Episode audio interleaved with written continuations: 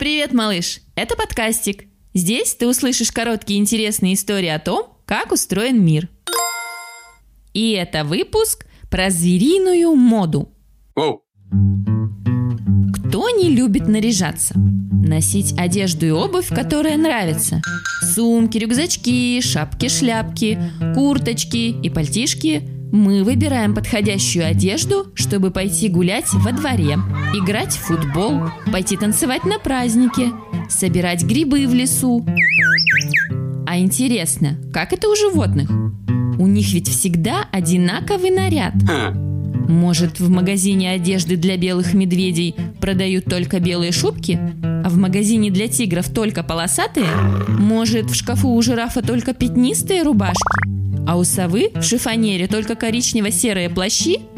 Многие животные носят одинаковый наряд всю жизнь. Хотя им, наверное, от этого скучновато.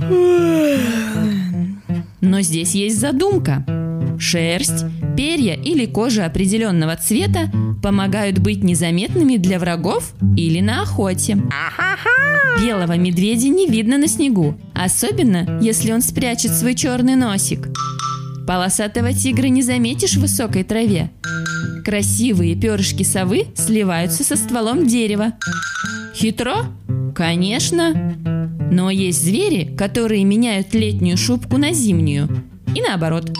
Например, заяц зимой белый, а летом серенький. Это все тоже для того, чтобы особо не заморачиваться с прятками. Скачет серо-бурый зайчик по серо-бурому лесу, и не видно его. А, То же самое с прикидом и у рыб, и у птиц, и у насекомых.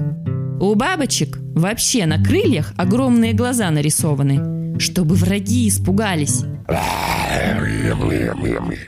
Они все, конечно, молодцы, но нам-то в сто раз веселее. Можно выбрать и материал, и цвет, и размер. Одеваться в одно и то же или менять наряды.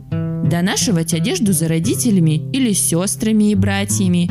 Меняться, дарить, шить самим. Хотя домашних животных можно и принарядить.